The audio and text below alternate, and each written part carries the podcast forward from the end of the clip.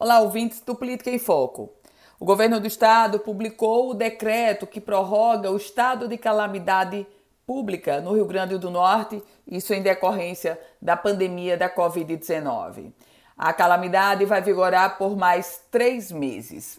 Para a justificativa dessa, desse novo estado de calamidade pública, naturalmente, o fato de estarmos em um cenário extremamente tenso e nervoso no contexto do em que pese a vacina ter chegado, mas no contexto do aumento de casos da pandemia e de, infelizmente de óbitos também.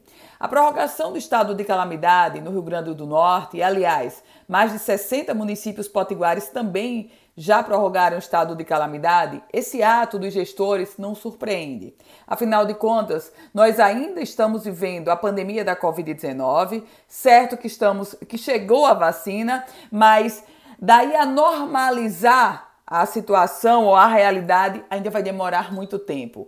E o estado de calamidade garante algumas flexibilidades para os gestores públicos de uma forma geral. Daí porque a adoção dessa prorrogação por parte do Estado, por parte dos municípios, e não há nenhuma excepcionalidade. Prefeitos de outras cidades, Brasil afora, também adotaram a mesma situação, o mesmo modus operandi.